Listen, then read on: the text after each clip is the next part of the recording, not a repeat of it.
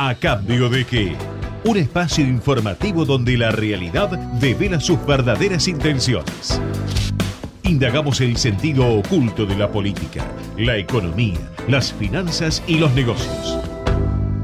Conducción, Laura Sverlik. Para observar y no solo ver, para decodificar y entender. ¿A cambio de qué?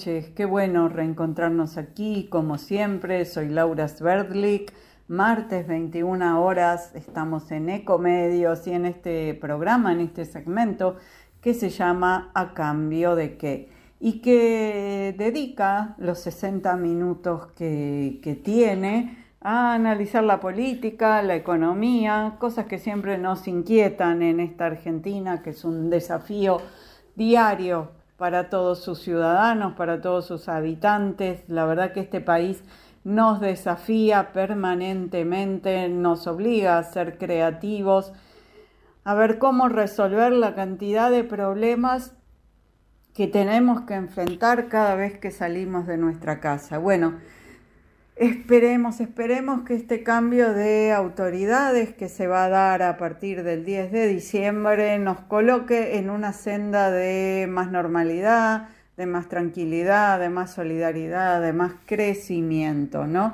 Y de más trabajo y paz para todos. Bueno, de eso se trata y por eso aquí con Matías Urtac en la producción periodística estuvimos buscando entrevistados que nos aclaren el panorama con el que nos vamos a encontrar.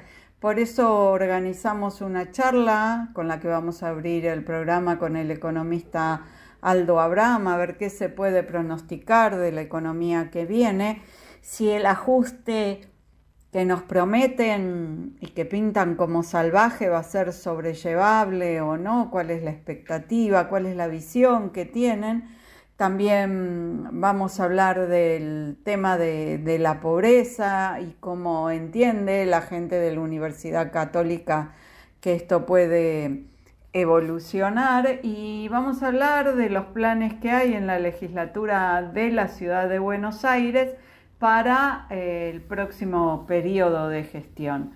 Bueno, novedades de este día, el absurdo de que el dólar libre vale menos que el dólar MEP por ejemplo, o menos que, el dólar eh, turista. Bueno, la verdad que todas las variables están tan distorsionadas que, como digo, en este país todo es posible. Ahora se ha dado este absurdo que el dólar supuestamente ilegal, el dólar libre, esté más barato que los dólares legales.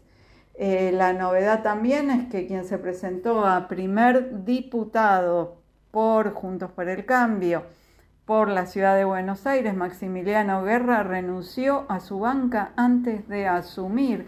Bueno, este es el riesgo de poner paracaidistas, de poner gente eh, solo por la fama que tienen o por el conocimiento público que tienen y cuya vocación al, servicio público es, este, es limitada claramente, ¿no? Bueno, esa es la realidad. Los que votaron esa lista se encuentran ahora con que el primer diputado de la ciudad de Buenos Aires no los va a representar. Por otro lado, los senadores radicales se reunieron con la futura vicepresidente Victoria Villarruel y confirmaron que van a votar al candidato a presidente provisional del Senado, o sea, el tercero en la línea de sucesión, que proponga Javier Milei. Bueno, vamos a ver si los votos alcanzan, hay que sumar algún apoyo más para que esto pueda ser así, porque existe la voluntad en la oposición de poner un candidato del partido mayoritario. Todo esto se va a ir develando en los próximos días, pero algunas pistas vamos a poder dar en este programa que pone en el aire Gerardo Subirana y que comienza de la siguiente manera. Auspician a cambio de qué y a Laura Sverlik las siguientes empresas e instituciones. Comienzo espacio publicitario. Vacía y cepilla los recipientes que acumulen agua. Tira agua hirviendo en desagües y rejillas y coloca mosquiteros. Juntos podemos prevenir el dengue. Más información en buenosaires.gov.ar barra dengue. Buenos Aires Ciudad. Fin. Espacio publicitario.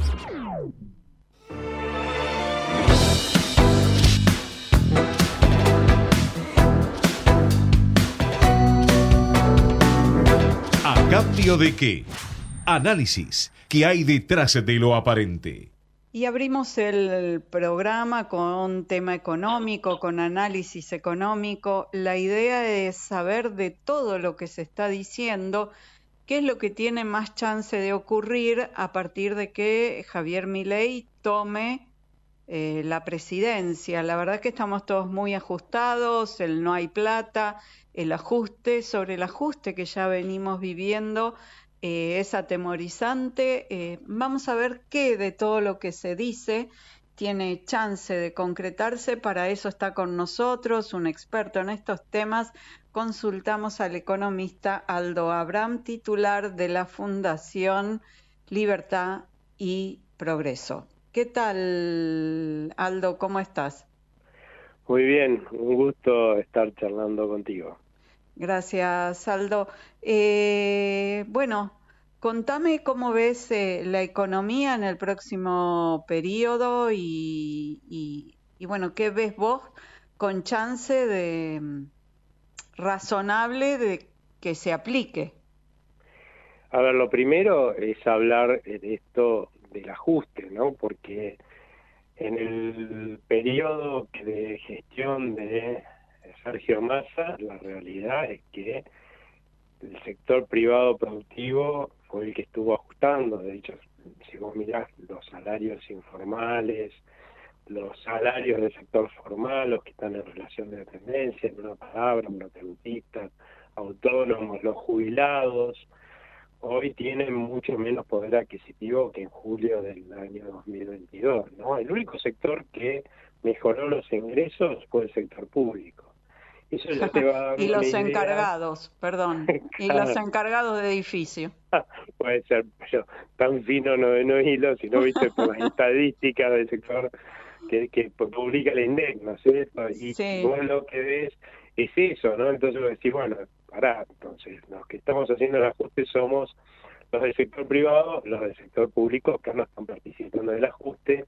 Lamentablemente parte del ajuste que se viene es algo que eh, la gente no notó en ese momento, no tenía por qué saberlo, aunque algunos estuvimos advirtiendo que iba a ser así, todo este plan platita con el cual el, gobierno y Sergio Massa intentaron ganar las elecciones, se financió obviamente con la maquinita de hacer pesos, de producir pesos al rojo vivo, ¿no es cierto? Y es cierto, ahí cuando antes de las elecciones vos estabas contentísimo de que te habían dado una determinada cantidad de recursos. El único problema es que eso estuvo generando una fuerte pérdida de poder adquisitivo de la moneda y eh, por, por lo mucho que se emitió, y claro, cuando vos después con esa moneda que perdió un poder adquisitivo, vas y le decís al, a alguien que te vende algo, el señor te dice, mire, eh, la verdad es que este algo vale lo mismo que antes, esos pesos que usted me quiere dar pague mucho menos, así que me va a tener que dar más pesos.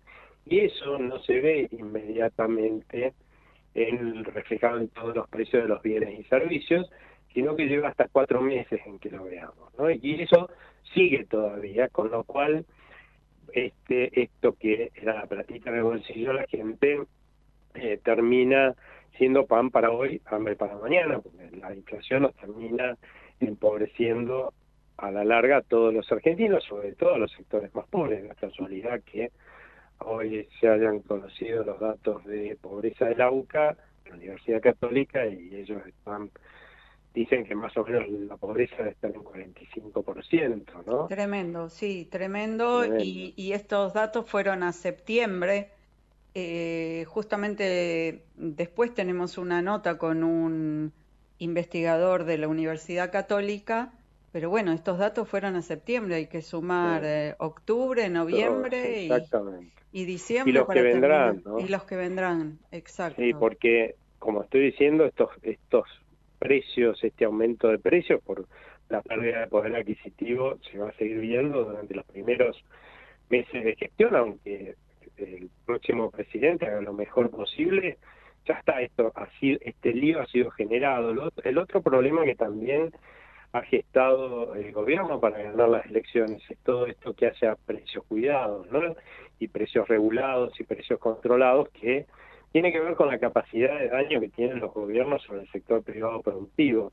Entonces, los fuerzan con amenazas a que sus precios suban menos que la inflación, o sea, lo que suben los costos de sus productos con la inflación y un poco el pacto fue, bueno, hagan esto hasta las elecciones. Claro, en algún momento empieza a haber desabastecimiento, porque vos no te conviene venderle, vender esos precios porque perdés plata, y entonces los volvieron a prestar, bueno, provean, aunque sea, le damos un pequeño aumento, pero provean, como pasó con el combustible, ¿no? Sí. Provean hasta el 19 de noviembre, ¿no? Mantengan más o menos las góndolas llenas hasta el 19 de noviembre, claro, pasó el 19 de noviembre, esto se acabó y ahora estamos viendo y vamos a seguir viendo hacia adelante las consecuencias de todo esto, que es, ahora vamos a tener que, hay dos opciones cuando vas a ir al supermercado y toda la gente lo está viviendo. Una, o paga mucho más que antes y hay cosas en la góndola.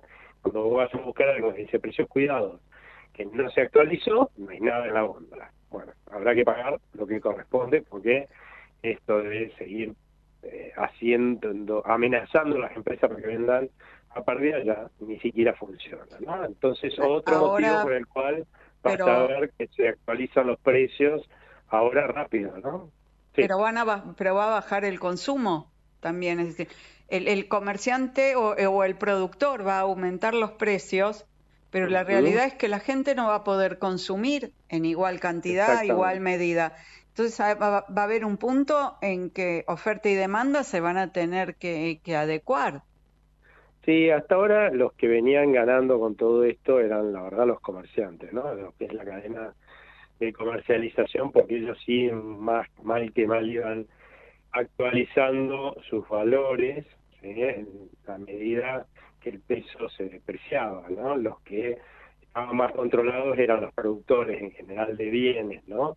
Ahora lo que va a pasar es esto que vos decís, es cierto, pasa, eh, eh, y lo que vas a ver es que por ahí los márgenes de comercialización van a funcionar de colchón, pero van a funcionar de colchón hasta donde van a funcionar, porque tampoco van a dejar, van a vender a pérdida a los comerciantes, en una palabra, ¿no? Entonces, pero va a haber este efecto que vos decís. Otro factor que también es una realidad que va a terminar pegando los precios hacia adelante es que va a haber, quiero reconocer que un dólar no vale 350 pesos, o ahora 370 o 380 pesos, ¿no? Este, y, y porque si no va a quebrar nuestro Banco Central. estamos en un proceso hiperinflacionario y la quiebra del Banco Central nos llevaría a un estallido hiperinflacionario, ¿no? Entonces, cuando haya que reconocerlo, eso de vuelta también una parte se va a transformar en aumento de precios. Pero supongamos, perdón, para que quede claro, supongamos que como se está diciendo ahora, el dólar oficial pasa de 3.60 a 6.50. Ese mm. incremento, ¿lo vamos a ver en las góndolas o, o eso ya está eh, incluido en los precios que vemos hoy, porque la suba permanente es una adecuación también a una hipotética devaluación futura. Tú, eh, digamos, está bueno eso porque se lo he explicado poco, pero después del 22 de octubre, como después de las pasos tuvo tan mala prensa la actualización del tipo de cambio mayorista, el, después de las elecciones del 22 de octubre, lo que hizo Sergio Massa fue permitirle a los eh, exportadores que liquidaran parte de sus exportaciones en el mercado oficial y otra parte en el contado con liqui, que es un mercado paralelo financiero que es legal. Con eso les mejoró el tipo de cambio, ¿no? Y los precios de los bienes que se exportan tendieron a subir a ese nuevo tipo de cambio. Esto se repitió después de las elecciones del 19 de noviembre al otro día, lo que hicieron fue decirle, bueno, la mitad de lo que ustedes liquidan lo tienen que liquidar al Banco Central, lo vamos a pagar el mayorista, la otra mitad que la vamos a pagar, eh, la pueden liquidar en el contado con liqui. Esa mezcla de tipo de cambio, ¿sí? Te da más o menos 650. O sea que si aumentara a 650, ¿no? El tipo de cambio no pasaría nada, solamente pasaría con los bienes que compiten con importados, porque eso sí no, hoy, no cotizan a 650. Pero nosotros ya se acomodaron. Es decir, una computadora, por ejemplo. Una computadora que se importa tendría que subir hasta los 650, pero por ejemplo todo lo que es producto alimenticio que se exporta no debería subir mucho más, digamos, por ir a 650 con el dólar mayorista, pues bueno, obviamente va a haber un mercado único de cambio, o sea que ahí se, digamos, se modifica el tipo de cambio, ya no, no hay un contador de liqui al cual vender, ¿no? ¿Y una computadora, una computadora que viene de Tierra del Fuego? Bueno, esas tienen protección, o sea que tampoco deberían subir mucho, pero este, pero podrían subir, sí. Todo lo que es importable seguramente va a tener un salto en los precios, aunque ya de hecho lo están teniendo, porque imagínate que si vos vendés una computadora, lo que trajiste de afuera, vos lo que vas a estar calculando es a cuánto lo vas a reponer. Y es claro que una computadora que vendas hoy, quiere decir que la tenés que traer mañana de afuera y probablemente entre con un dólar nuevo, que sea ponerle que sea 6.50, yo creo que va a ser más alto, pero pongamos este 6.50 del cual este, que, se ha hablado, ¿no? Entonces, ya hoy están cobrando, la verdad, ese 6.50 y yo creo que deben estar cobrando más, porque las expectativas de la gente es eh, que, que se ven los futuros, en los mercados a futuros, más bien que va a estar entre 7.50 y 800, que es lo que yo pienso, ¿no? Pero, Eso... bueno, o sea, ya los precios se están empezando a acomodar, pero el reacomodamiento se va a terminar de dar uno o dos meses después de que se haya unificado en todo caso el tipo de cambio o haya subido el tipo de cambio. Así que los meses peores de, inflación los vamos a ver a principios del año que viene, ¿no? Es decir, enero, o febrero van a ser meses jorobados. Pero eh, esta suba del tipo de cambio, primero, ¿vos crees que en, en, los primeros días se va a producir, es decir, los primeros días de diciembre, este, cam, este cambio en el valor de la divisa? Y por otra parte, ¿eso va a permitir liberar el cepo? Sí, yo lo que apostaría, yo lo que recomendaría al gobierno electo es que en no más de una semana o dos haga lo que hizo el gobierno de Cambiemos cuando asumió que tenía heredó el cepo de Cristina Fernández de Kirchner, que fue ir rápidamente a una unificación cambiaria, de hecho lo hizo a la semana de asumir, esa es la forma más rápida y menos costosa, porque va a tener costos, pero mucho menos costosa que cualquier otra, de salir, eh, empezar a desarmar el CEPO, pero lo que sí pasa es que el CEPO no es solamente el hecho de tener muchos tipos de cambio, sino además una maraña de regulaciones, restricciones, parches que se ponen para sostener en el tiempo al cepo. Bueno, eso en el, periodo de Cambiemos llegó unos meses desarmarlo todo, pero en el actual cepo, la maraña que tiene es kafkiana, o sea, muchísimo peor este cepo que el otro. Creo que va a llevar más tiempo, va a llevar por ahí algunas de las medidas, vamos a ver que desaparecen entrado ya el segundo semestre del 2024, pero la unificación cambiaría, que es lo que gestaría este salto, eh, tiene que ser rápida.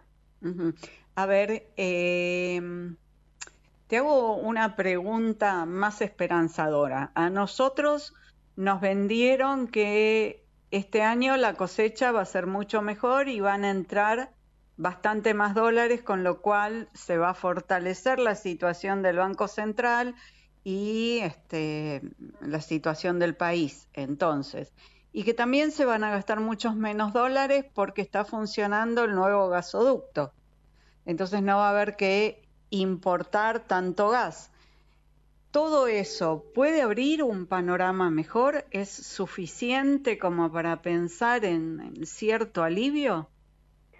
No, como suficiente no, por eso es que ah, yo siempre critiqué expectativa que ponía sobre la mesa Sergio Massa, haciendo lo que venimos haciendo, con eso no te alcanza para nada, digamos, una crisis un estallido hiperinflacionario seguro. Ahora, eso es porque vos estás gestando, estás manteniendo un rumbo que todo el mundo espera que te venga en una crisis, o sea que todo aquel que tenga capacidad o posibilidad de, sacar sus ahorros de la economía argentina, comprando dólares en el blue, metiéndolos al fondo del, del placar o en una caja de seguridad o mandándolos afuera, lo va a hacer, ¿no? Entonces no hay dólar que te alcance, ¿sí? Ahora, distinto es si vos agarrás y salís una unificación cambiaria, ya no hay cepo, ese es un limitante para que se queden los dólares, es un, el esquema de cepo es más bien expulsor de dólares, ¿sí? En cambio,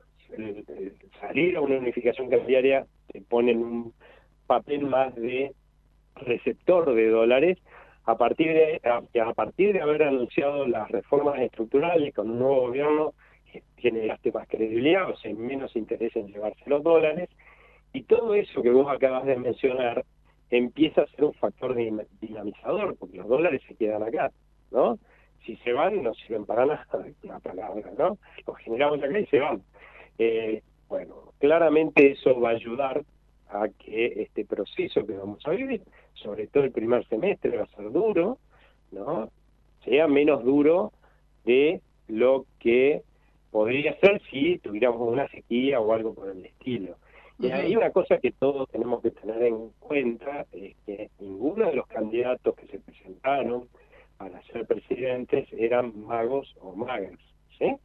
Ninguno tenía una varita mágica, todos eran seres humanos, y cuando uno, vos, yo, la gente que nos escucha, hace una macana grande en su casa o en su trabajo, no va con una varita mágica y desaparece el problema, aprieta los dientes, esfuerzo y sacrificio, resuelve el problema y después tiene los beneficios de haberlos resuelto.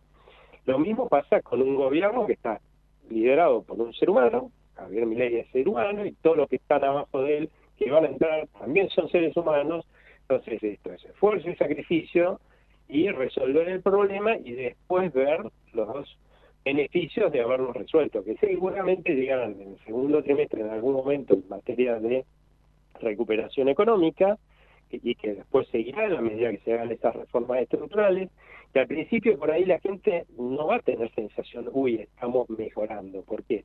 Porque ahora estamos cayendo en un pozo.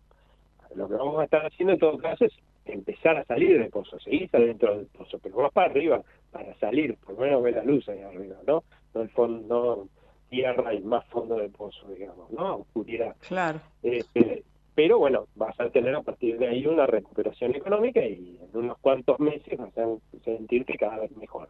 Lo otro es la inflación. Como te acabo de decir, lamentablemente vamos a tener tasas de inflación muy altas al principio del año que viene, pero es porque va a que desarmar todo este desastre que hizo este gobierno. Entonces, pues si no, no vamos a recuperarnos nunca, vamos a ir a una crisis, de hecho, a una inflación. Entonces, primero resolverlo. En el segundo semestre del año que viene vas a empezar a ver que consistentemente rápido empieza a bajar la inflación. Y bueno, así resuelven los problemas todos los países, porque en todos los países los gobiernos son seres humanos. Si alguien podrá quejarse, eh, bueno, pero el sacrificio y el esfuerzo lo tengo que hacer yo. Yo lo siento, pero el gobierno que se va no lo puso ningún marciano, ningún gobierno de afuera lo estamos nosotros, ¿no? Y bueno, cuando uno hace una macana paga, paga las consecuencias y eso es lo que nos va a tocar. Pero te agrego una cosa, discúlpame, que es importante. Ojo, porque ya estamos haciendo esfuerzo y sacrificio y solamente para no ahogarnos. Sí. Mejor hacerlos no para resolver los problemas. Claramente, claramente. La última pregunta que te hago, si vos fueras presidente de la Nación o ministro de Economía, ¿cuáles serían las leyes que mandarías el 11 de diciembre al Congreso? Porque estamos todos pendientes de qué va a incluir esta famosa ley ómnibus. Y hay todo tipo de versiones. ¿Qué crees vos que es indispensable que se corrija desde lo legislativo al comienzo de la nueva gestión?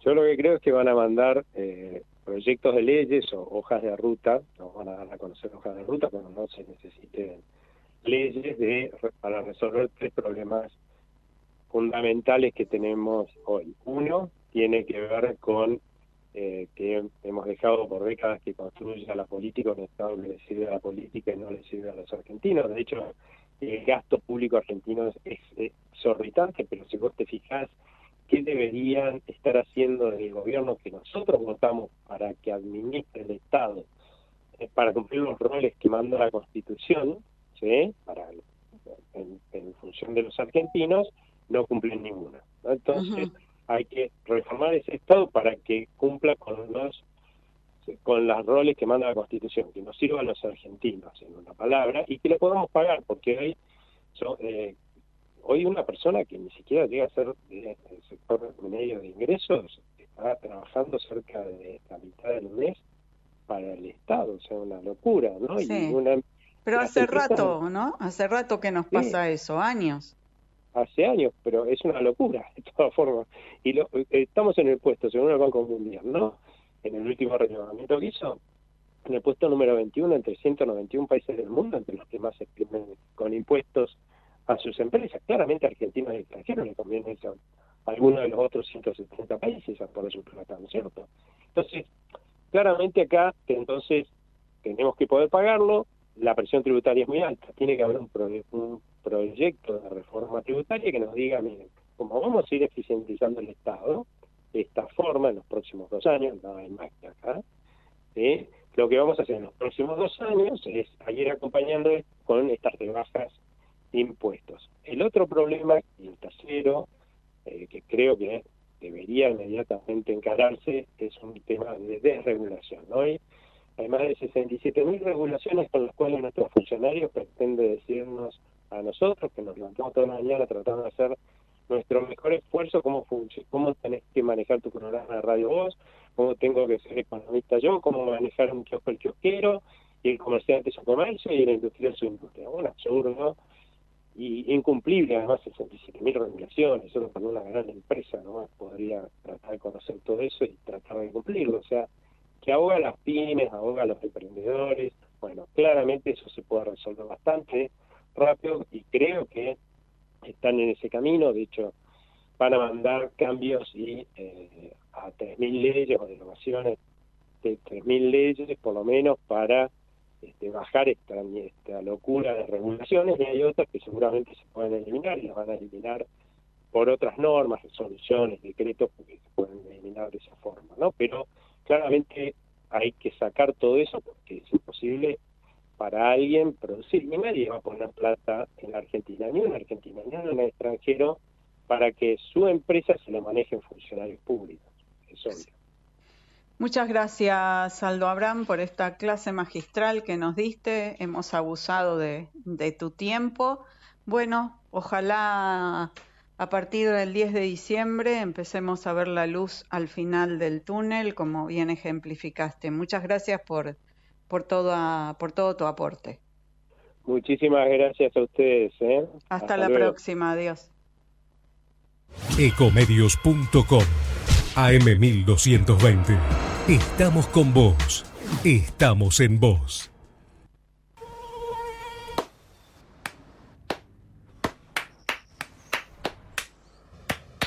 No aplaudamos al mosquito, combatámoslo en serio.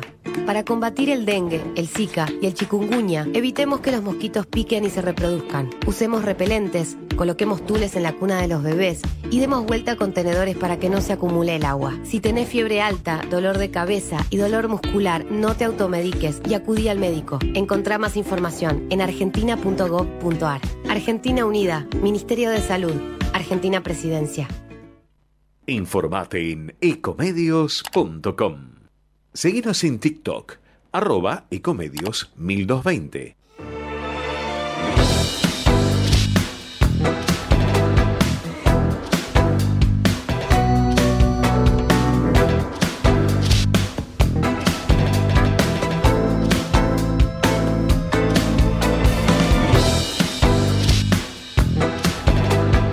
cambio de qué?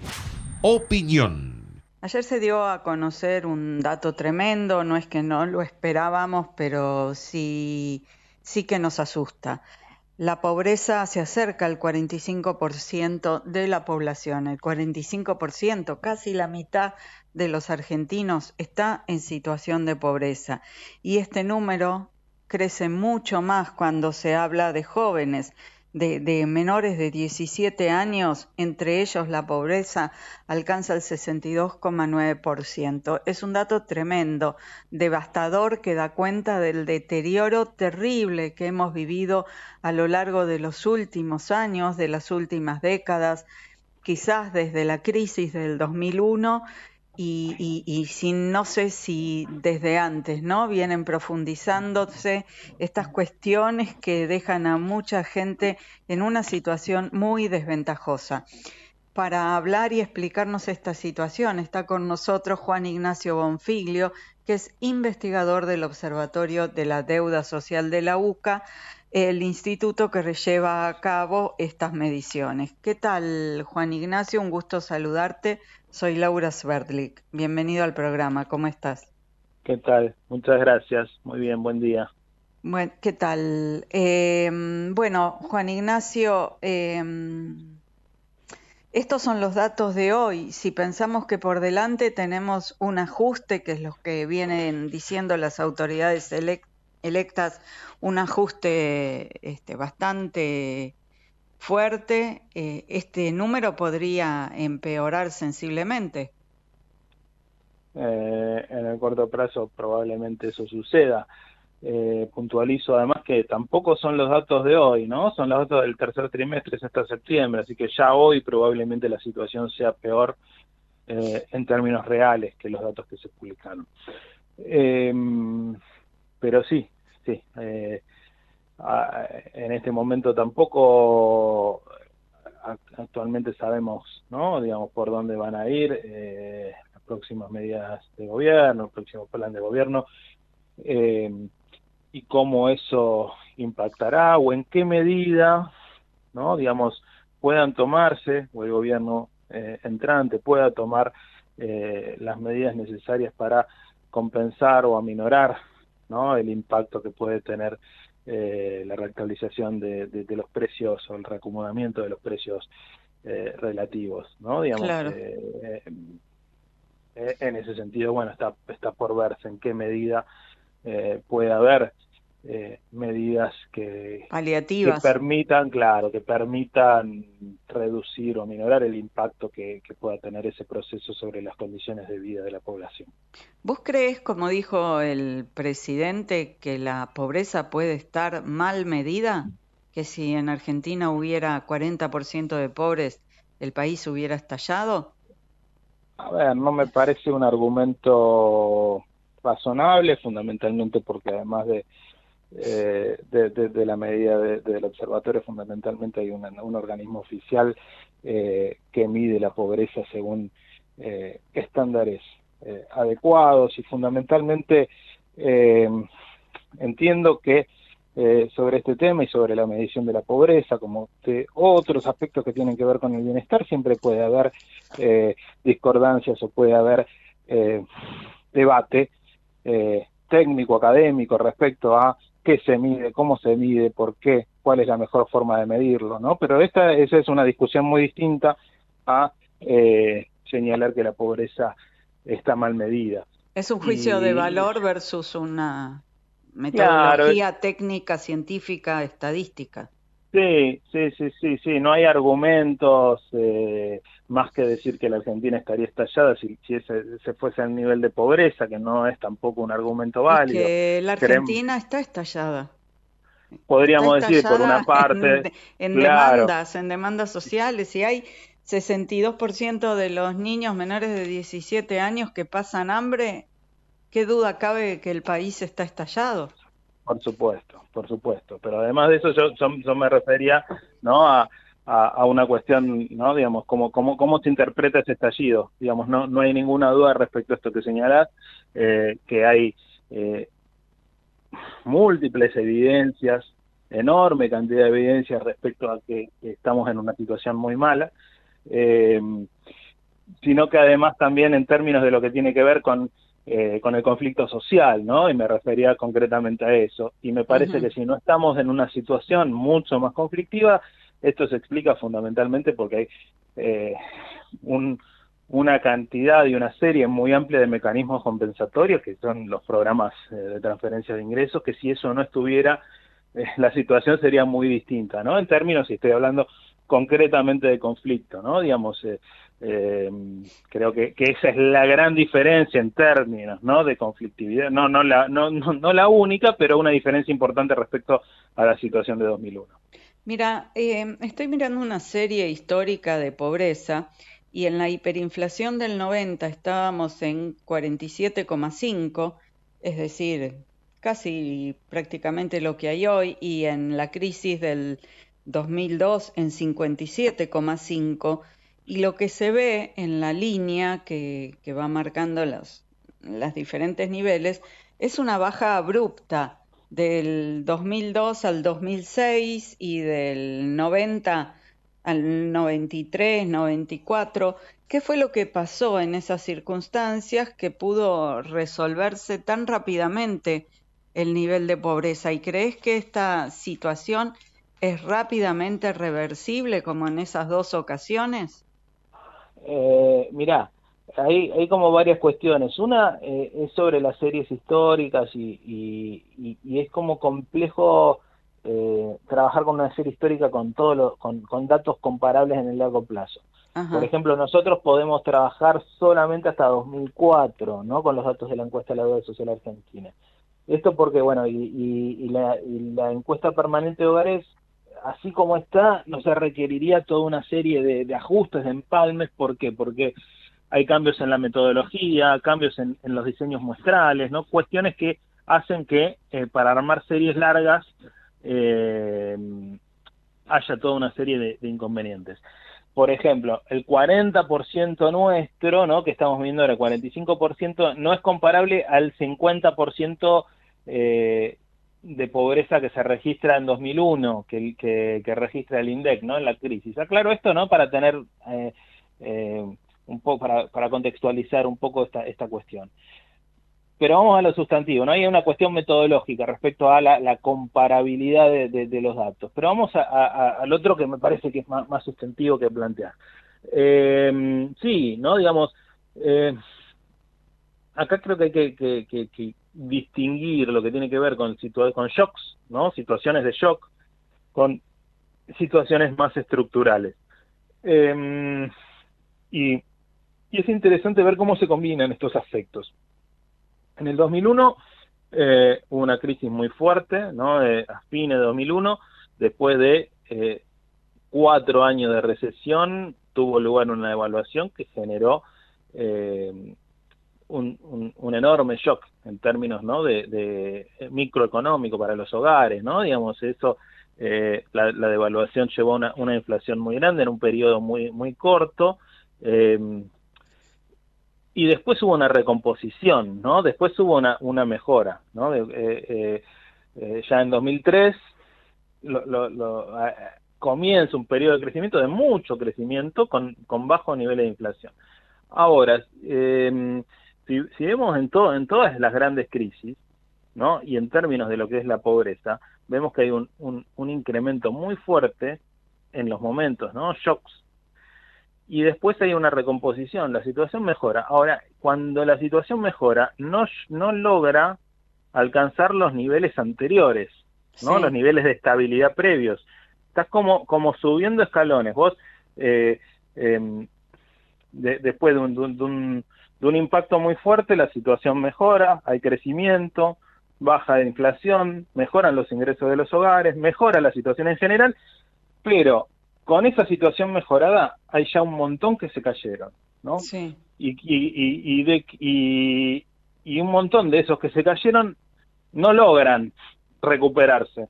Quizá la mayoría, una parte importante, logra hacerlo, pero hay una parte que queda, eh, que queda relegada. Entonces estamos eh, viviendo, ¿no? En situaciones donde en las últimas décadas, ya, ya no estamos en el corto plazo, sino pensemos en décadas, hay una crisis que genera un piso nuevo de pobreza, y después otra crisis, ¿no? Con un escalón un poquito más alto. Y eso va creciendo. Sí, claro, y va marcando niveles estructurales nuevos de pobreza. Sí. Y ahora eh, estamos, estaremos en un 25-30% sin, sin ninguna duda, ¿no? Este, en ese nivel estructural. Poco, poco flexible a, acceder a, una mejora. Claro, hay una porción que sí. Condenados a la pobreza. Claro, hay una, una porción que sí, por eso hay la cuestión de la pobreza estructural y, y situaciones que por más que nosotros logremos eh, eliminar ¿no? el problema de la inflación, esto no no no se no termina el problema de la pobreza. Esto va, va sí va, va a generar una mejora, ¿no? Esto la, sin, ¿no? con una situación de estabilidad macroeconómica, seguramente vos vas a tener niveles de pobreza, o muy probablemente tengas niveles de pobreza más bajos, eh, sacando el efecto de la inflación. Ahora esos niveles de pobreza más bajos no van a estar mucho o no, o no estarían eh, muy por debajo del 35-30% de la población. sin hacer otra, si no hay otra, otras transformaciones importantes que se, que se apliquen en este sentido. Por último, Juan Ignacio, vos decías que estos números correspondían al tercer trimestre del año. ¿Cómo están viendo el último trimestre, el que estamos transitando? Entiendo que, que, estos números van a crecer porque la inflación fue eh, tremenda. En septiembre, octubre, en noviembre aún no la conocemos, pero... Sí, sí, Sí, sí, sí. En septiembre tenemos creo que por arriba, no sé si un 10, 12%, en octubre un 8% y en noviembre estamos estarían hablando de niveles superiores al 12%. Sí, y diciembre, eh, y diciembre, probablemente peor. Eh, Diciembre seguramente peor. Entonces, eh, sí, sí, sí, sí, no, no tenemos idea, seguramente no. No, eh, no mejoren los números. No sea una buena evolución la que tengamos en el cuarto trimestre. Bueno, ojalá que el próximo gobierno revierta esta situación tremenda que afecta a tantos argentinos, que afecta al país en su conjunto y, bueno, se abran oportunidades de, trabajo e inclusión para tantísima gente que la precisa. Muchísimas gracias, Juan Ignacio Bonfiglio, investigador del Observatorio Social de la UCA, por ayudarnos a entender este tremendo problema que enfrentamos los argentinos y que todos queremos que se resuelva. Muchas gracias. Muchas gracias a usted. Hasta la próxima.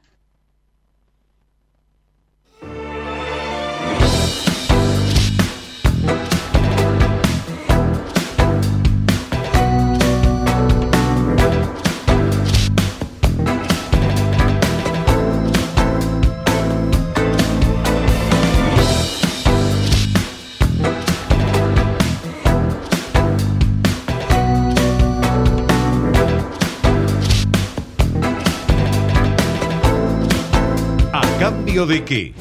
Actualidad. Estamos frente al recambio de autoridades, al recambio de representantes. Mañana miércoles 6 de diciembre van a jurar los nuevos legisladores porteños en la legislatura de la ciudad. Nosotros vamos a hablar con uno de ellos. Está con nosotros Facundo del Gaiso, legislador por eh, Vamos Juntos, es representante de la coalición cívica en la legislatura. Vamos a ver cuál es su opinión de la nueva conformación y los planes que tiene para adelante. ¿Qué tal, Facundo? Un gusto saludarte. Soy Laura Sverdlik. ¿Cómo te va? Hola, Laura. Buenas tardes. ¿Cómo están? Bien, bien. Facundo, eh, bueno, felicitaciones por, por la reelección. Es tu segundo periodo, ¿verdad? Sí, sí, sí. Bien. ¿Y, y cómo, cómo ves eh, la nueva conformación que va a tener la legislatura? ¿Crees que Juntos por el Cambio va a mantener la alianza? ¿Cómo crees que va a operar? Y vamos a ver, como, como comenzamos, eh, vamos a una legislatura bastante atomizada entre todos los espacios. Eh, Juntos por el Cambio también se está reformulando. Posiblemente mañana, cuando queden constituidos los bloques, el bloque que la eh, Vamos Juntos, está constituido por el PRO, la Coalición Cívica y Confianza Pública, hoy esté constituido solamente por el PRO y Confianza y, la Coalición Cívica, Eh, creemos que, que va a haber bloque de UCR, bloque de confianza pública, bloque del socialismo, bloque de, Republicanos Unidos, un bloque de, dos legisladores que responden a López Murphy, eh, que posiblemente todo eso integre un interbloque de lo que sería Juntos por el Cambio, o, como, se llama ese, interbloque, pero igual eh, son 30 legisladores, con lo cual todo ese, ese ecosistema, por llamarlo de una manera, no, no alcanza para, para el quórum, con lo cual eh, vamos a una legislatura de mucho trabajo, de mucho consenso, de, trabajar las leyes eh, una por una y encontrar la, forma de, que salgan las mejores leyes que le sirvan a los ciudadanos de la Ciudad de Buenos Aires. Eh, en ese interbloque no estaría incluido la Libertad Avanza con sus legisladores. No, no, no, no. son nueve que estarían en el bloque de Libertad Avanza. Ajá, bien. Eh, ¿y, hay alguna idea de quiénes serían las autoridades de esos bloques? ¿Vos encabezarías el de Coalición Cívica? Pro, sí, es el Pro y Coalición Cívica. Eh, estarían las autoridades del bloque serían eh, Darío Nieto y yo. O sea, presidente del bloque y vicepresidente de lo que sería ese, ese bloque pro, pro Coalición Cívica. Pues mañana sabremos el resto de las autoridades de los diferentes bloques. Ok, ok. Y eso se va a saber. está confirmado que el vicepresidente primero va a ser Matías López. Ajá, y eso va a ser mañana, es decir, mañana ya va a haber en la preparatoria, claro, mañana en la preparatoria ya sabemos las autoridades quién es el vicepresidente primero, que ya sabemos que es Matías López, pero quién es vicepresidente segundo, vicepresidente tercero, cómo están constituidos los bloques y quiénes son sus autoridades. Entiendo. Eh, si vos tuvieras que, ponerte objetivos para esta gestión, eh, ¿qué querrías respecto de la ciudad? Y vamos a, una ciudad que no va a ser una isla y que va a estar eh, atada también a lo que está pasando en el país. Me parece que vamos a un 2024 muy, pero muy difícil, con lo cual que haya un, bloque fuerte eh, político y ya sea para para transitar todos los, problemas eh, económicos que va a tener eh, el país y cómo eso va a repercutir en la ciudad de Buenos Aires, porque no, somos ajenos que, el, epicentro de, las marchas, de los problemas, va a ser la ciudad de Buenos Aires. Eh, vamos a un, año muy, muy, pero muy difícil, donde me parece que, sostener la misma vara que, que veníamos va a ser todo un desafío. Bien, eh, sin embargo están hablando de aumento de partidas para educación, salud y promoción social. Mira, estamos en un presupuesto que eh, está rondando eh, los 3 billones de pesos. así que vamos a... Perdón, 3 millones de pesos, no. 3 billones. Billones, billones ah. okay. Eh, no, perdón, 5.8, 5.8 billones, con lo cual eh, vamos a tener un tema presupuestario también de actualización que digo que no, no tengo por los meses, pero existe trimestralmente, como viene pasando ahora. Eh, vamos a, a un, una realidad donde posiblemente tengas una inflación que duplica la de, la de este momento. ¿Y, ¿Y qué va a pasar con, con las tasas, con los impuestos de, de los porteños, porque ya este año los, los inmobiliarios se duplicaron en valor o más. Yo, eh, siendo responsable, te diría que con un 300% de inflación, las tasas van a subir. Obviamente tendremos que ir viendo si se puede tener algún alivio en, en, algunas cosas. Eh, nosotros tenemos un presupuesto muy equilibrado. Eh, en este momento no tenemos déficit, tenemos un pequeño superávit tenemos la constitución, como se constituye el, la torta, de alguna manera, tenés el 74% de ingresos brutos, con lo cual una recesión va a impactar fuertemente en, en nuestra en nuestra recaudación, hay que ver qué pasa con el fallo de la Corte, si nos devuelven la plata que nos robaron y cómo y cómo se sucede, eh, y también el, la cuestión de las LELIX, que es un impuesto que, que también generaba un importante eh, caudal de dinero para la ciudad. Y todo eso, se, si se desarma, obviamente corresponde, no, no lo vamos a tener. ¿Y hay algún impuesto que va a desaparecer? ¿Alguna tasa, algo? Estuvimos, en el año pasado bajamos 110 tasas y, estamos y, nos comprometimos a bajar el impuesto a las tarjetas de créditos y estaba de la Corte y cuando eso sucedió se votó instantáneamente eh, esa, esa, esa, sacamos ese impuesto. Sí. Eh, o sea, vamos, eh, creo que, que, que, se está haciendo lo, mejor posible dentro de este panorama donde tenemos un presupuesto equilibrado y tenemos una situación que posiblemente vayamos a una inflación con recesión y que va a impactar también eso en los ingresos brutos. Eh, ¿Tiene superávit la ciudad hoy? Hoy, hoy en este momento está en 0.4 de superávit, es alrededor de 25 mil millones de pesos.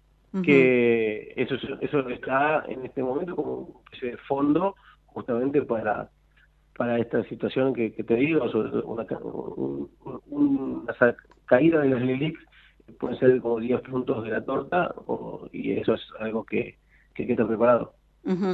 Eh, vos sos ingeniero con especialidad en construcciones.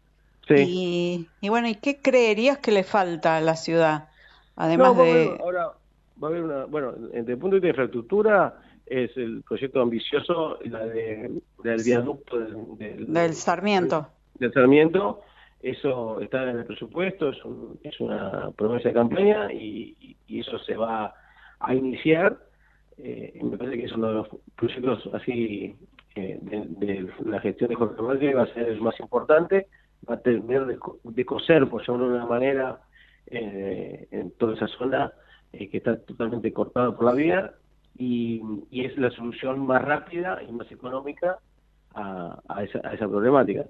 Eh, después, lo que es la modificación del Código Urbanístico que se votó en el 2018 y que a los cinco años se prevé una revisión del código y se ve las cuestiones que generaron distorsiones. Entonces, tenés muchos barrios de Ciudad de Buenos Aires, barrios pujantes como Devoto, Coglan, Colegiales, Chacarita, Villa Crespo, eh, Belgrano, que tuvo un impacto negativo en lo que serían las identidades del barrio, y eso se, se va a trabajar también para, modificar, va a haber una modificación del, código urbanístico ahora en, en el primer semestre seguramente en, beneficio de eh, mantener las edificaciones bajas. O sea, vos lo que hoy tenés en algunos barrios, eh, eh, con el código viejo, que tenía otros problemas, porque podías homologar partidas y salían torres por todos lados, con el código viejo tenías una restricción constructiva de que, por ejemplo, si vivías en Devoto y, tenías tu casa en venta, la iba a comprar alguien que iba a vivir en tu casa. Con el nuevo código hay incentivos para que tu casa, eh, si la vendés, la demuelan y se hagan planta baja y cuatro pisos, no va a ser una torre.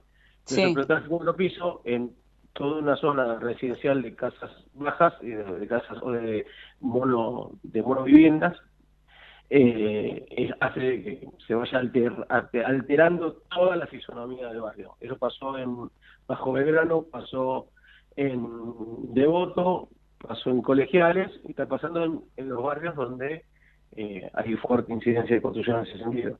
Y la, pero la idea entonces, ¿cuál es? Tratar de mantener la esencia de, esa urbanización. Por ejemplo, una de las formas es eh, bajar la altura para que desincentive la construcción. O sea, Acotar la altura. exacto. Si yo no puedo hacer plantar 4, que es algo que me puede ser rentable, eh, y, me bajas la posibilidad de hacer los 3 y 4, pues ya no empieza a ser tan rentable, entonces desincentivas algunas zonas y por ahí sí privilegias otras zonas en esquina o en avenidas que, no afecta ese tipo de construcción. Entiendo, entiendo. Bueno, eh, mañana quién quién les toma juramento? El vicepresidente primero. Ajá, López. Eh, no, mañana se vota López. El, el juramento lo va a tomar eh, Emma Ferrario y después, claro. Ok, ok. Bueno, éxito en tu gestión. Volveremos a hablar en cualquier momento porque el tema de la ciudad es un tema que seguimos muy de cerca. Muchas gracias, Facundo del Gaizo. ¿eh? Hasta la próxima. Adiós. Auspiciaron a cambio de qué y a Laura Sverlik las siguientes empresas e instituciones. Comienzo espacio publicitario. Vacía y cepilla los recipientes que acumulen agua. Tira agua hirviendo en desagües y rejillas y colocamos quiteros. Juntos podemos prevenir el dengue. Más información en buenosaires.gov.ar barra dengue. Buenos Aires Ciudad. Fin. Espacio Publicitario.